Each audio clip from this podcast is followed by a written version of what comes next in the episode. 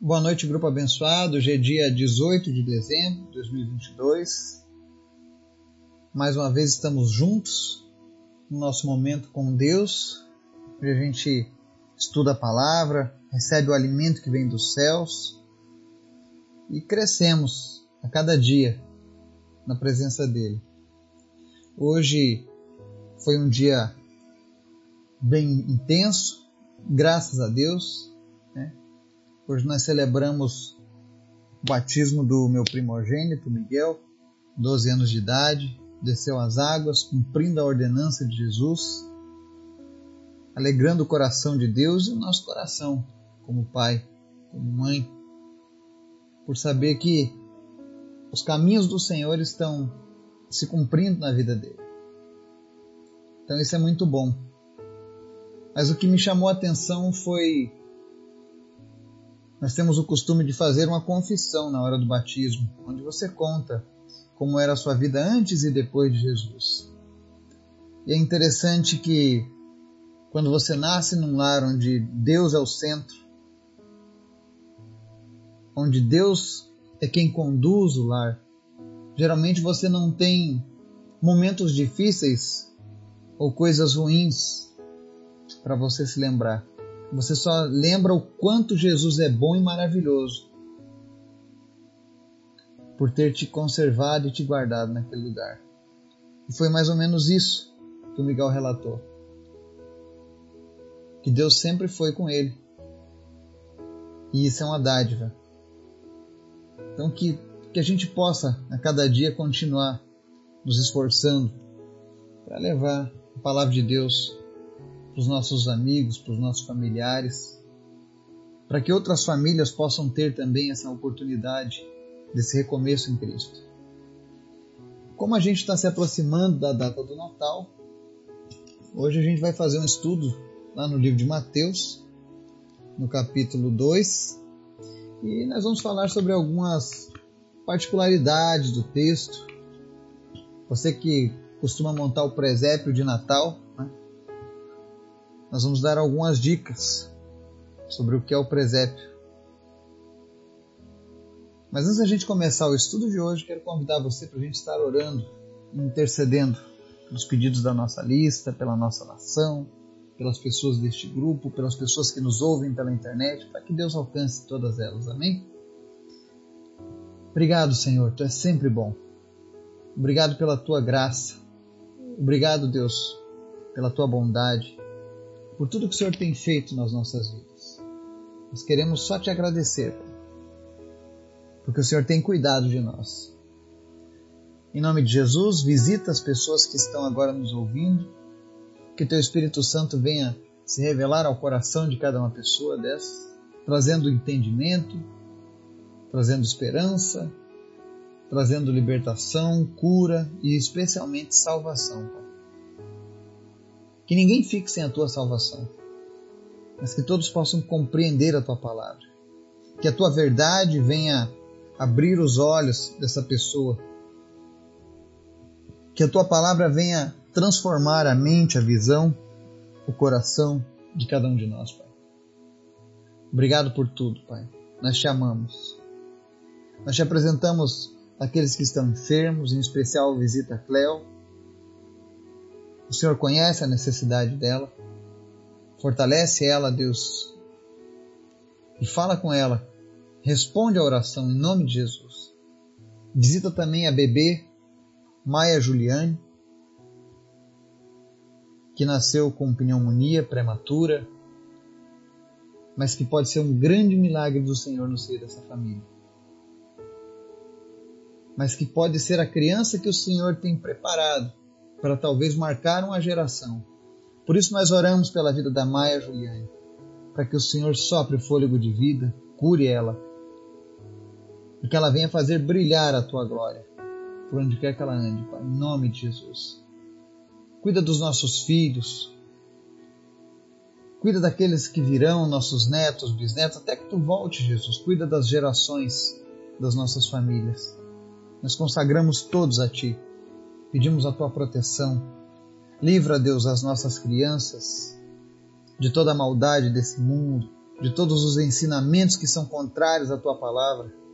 Guarda o coração deles e nos dá sabedoria como pais, ó Deus, para conduzi-los nesses dias difíceis.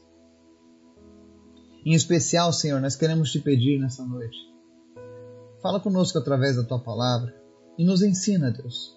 Em nome de Jesus. Amém.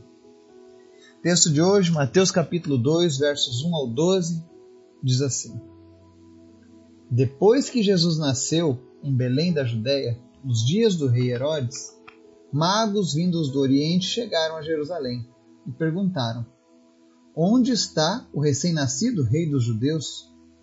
Vimos a sua estrela no Oriente e viemos adorá-lo. Quando o rei Herodes ouviu isso, ficou perturbado, e com ele toda Jerusalém.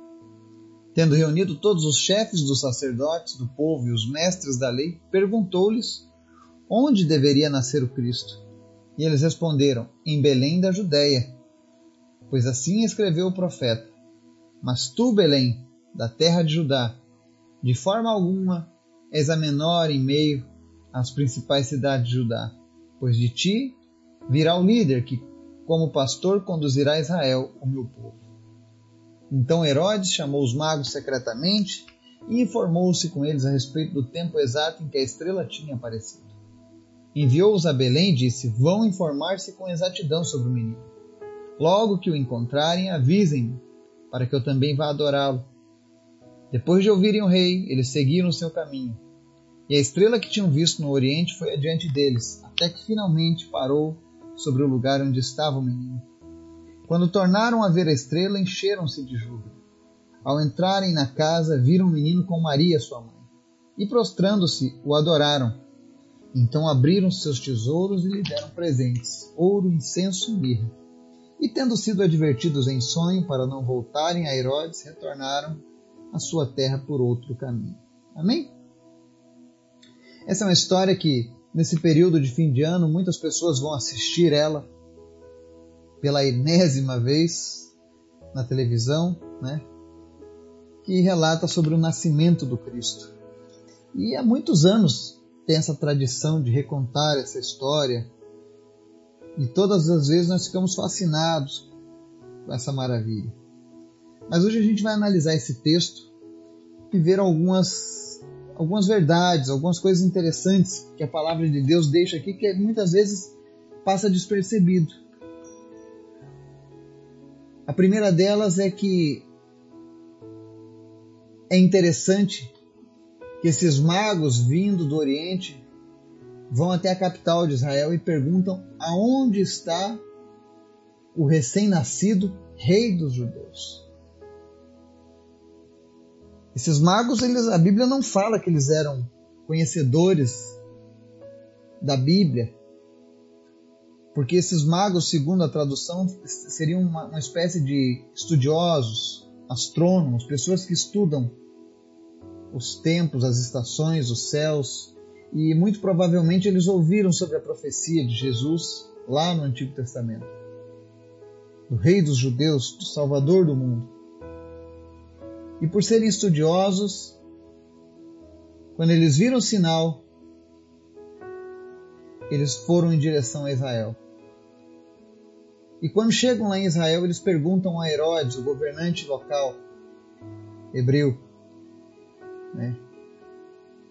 Eles perguntam para ele onde é que está o recém-nascido rei dos judeus. E a Bíblia diz que, no verso 3, que quando Herodes ouve isso, ele fica perturbado, com ele toda Jerusalém. Ou seja, o rei na época não gostou da ideia de ter um rei dos judeus nasci, ter, ter recém-nascido. Você vê que foi colocado ciúme no coração de Herodes. Ele disse: Não, peraí, isso não está certo. Ele ficou com medo de perder o seu reinado, afinal, existiram quatro Herodes. Era um título de Herodes, cada o filho sucedia sempre o pai. E agora nasceu um, um rei dos judeus que não era da família do Herodes, e ele não gostou nada disso. E a Bíblia relata que no verso 4 ao 7, que ficando perturbado com tudo isso, ele manda chamar os chefes dos sacerdotes e os mestres da lei. Ou seja, ele perguntou para os religiosos da época aonde deveria nascer o Cristo, o Messias. E olha que coisa interessante. Muitas vezes a gente fala que é, Jesus veio para os judeus, mas eles não o reconheceram, né? Isso não é 100% correto. Na verdade, os chefes dos sacerdotes, que eram aqueles que cuidavam das tarefas do templo, do ensinamento da palavra nas sinagogas, essas pessoas sabiam que Jesus era o Messias.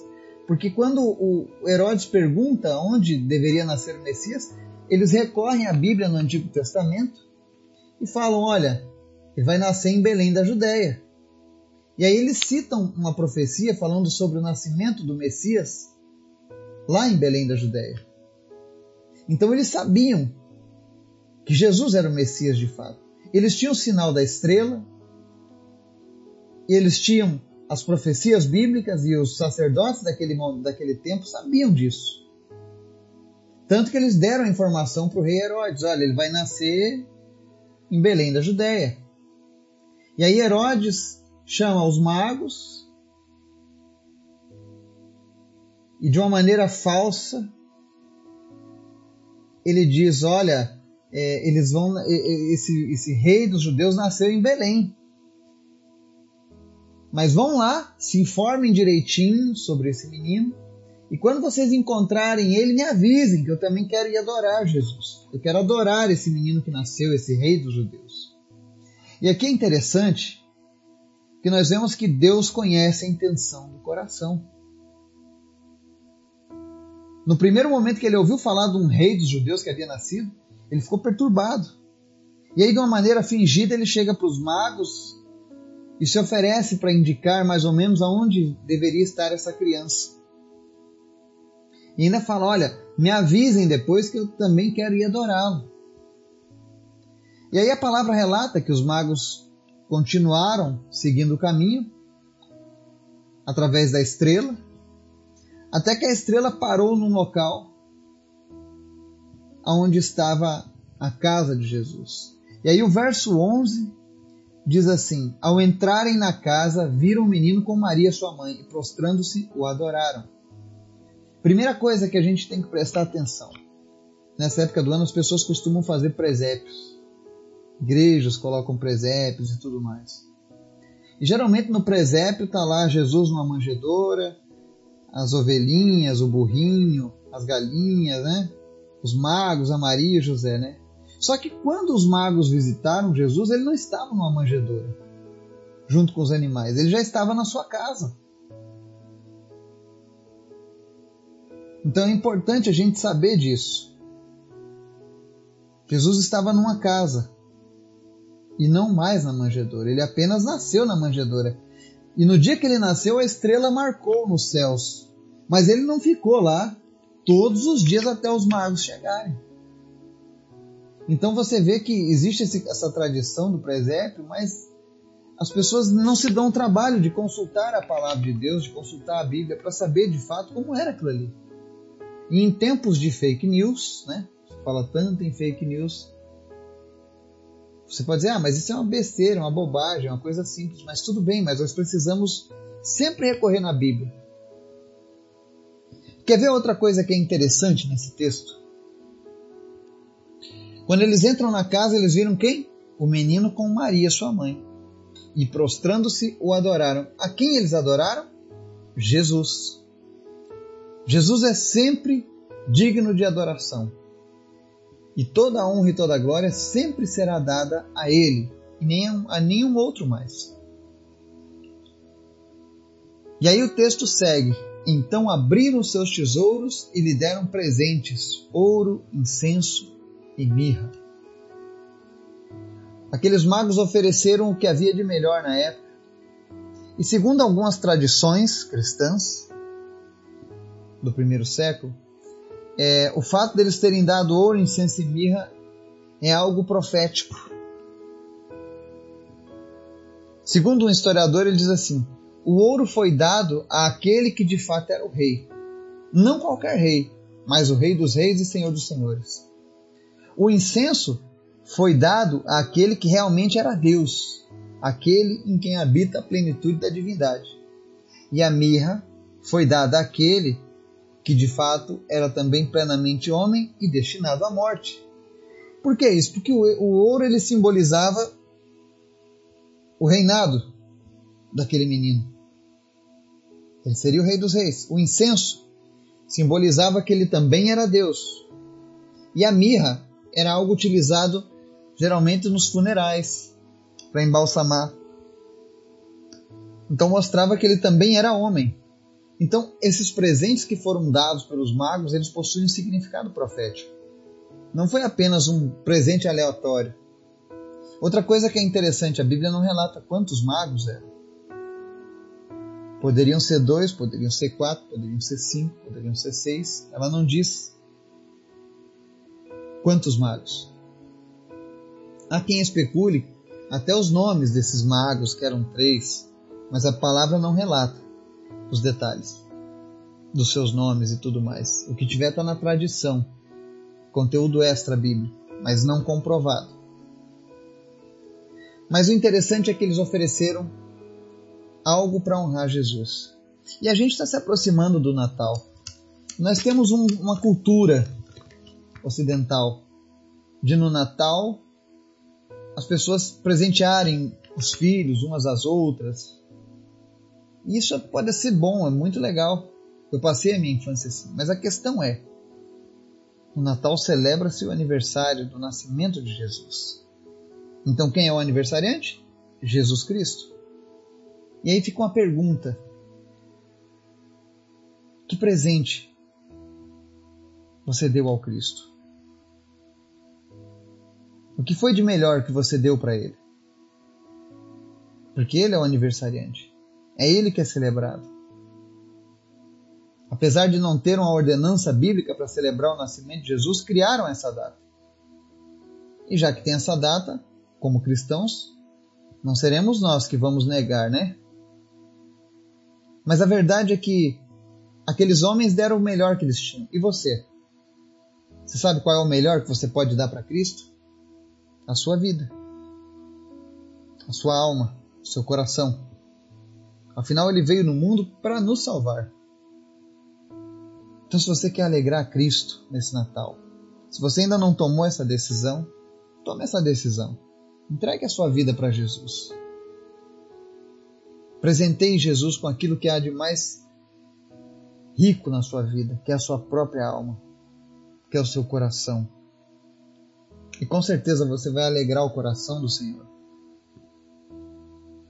Então, em tempos de Natal, comece a preparar o teu espírito e o teu coração. E se você ainda nunca tomou essa decisão de se entregar a Cristo, entregue-se a Ele. E faça um Natal diferente nesse ano 2022.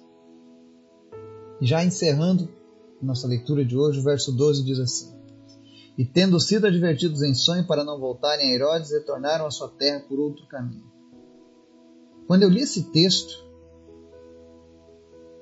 Deus me fez aqui uma série de reflexões profundas na minha mente. Uma delas é a seguinte: quando Deus tem um propósito na vida de alguém, não importa o tamanho do teu adversário,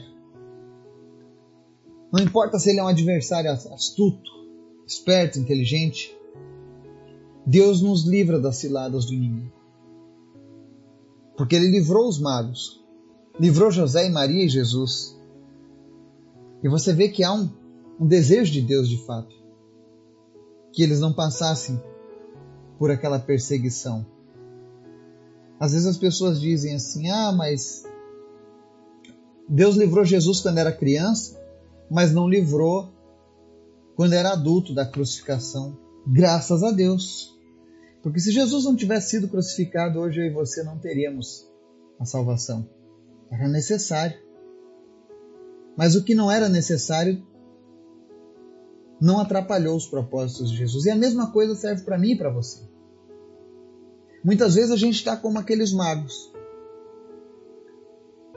a gente vai procurar uma informação, a gente quer, vai contar algo da nossa vida sem o mínimo de maldade e as pessoas se aproximam com segundas intenções, embebidas perfumadas pela fragrância das trevas, do maligno. E por mais que as pessoas tentem, isso aqui é uma dica importante da palavra de Deus. Quando nós estamos vivendo o propósito de Deus nas nossas vidas, nenhuma cilada consegue prevalecer diante de nós. Nós só vamos passar aquilo que tivermos que passar. Mas aquilo que não estiver nos planos de Deus para as nossas vidas, Ele nos livrará. Isso é um, mais um motivo para que eu e você possamos descansar em Deus. Não importa o que, o que tramaram contra você, contra a sua vida, contra os seus negócios, Deus está sempre atento. E no momento oportuno Ele dá o livramento. No caso dos magos, Deus advertiu eles em sonho. Também advertiu José e Maria para fugirem para o Egito. Se você puder ler o capítulo todo, você vai ver isso, o desfecho dessa história. Porque enquanto Deus não cumprir o seu propósito, Ele nos mantém inabaláveis. E que a gente possa ter essa confiança em Deus. Mesmo quando nós não, não olharmos, mesmo quando a gente não estiver vigilante como deveríamos, que a gente saiba que existe um Deus que zela por nós, cuida de nós. E vai preparando o teu coração para presentear Jesus. Afinal, ele veio para isso. Que Deus nos abençoe, nos guarde, nos traga entendimento da palavra todos os dias. Que Deus te abençoe. No nome de Jesus. Amém.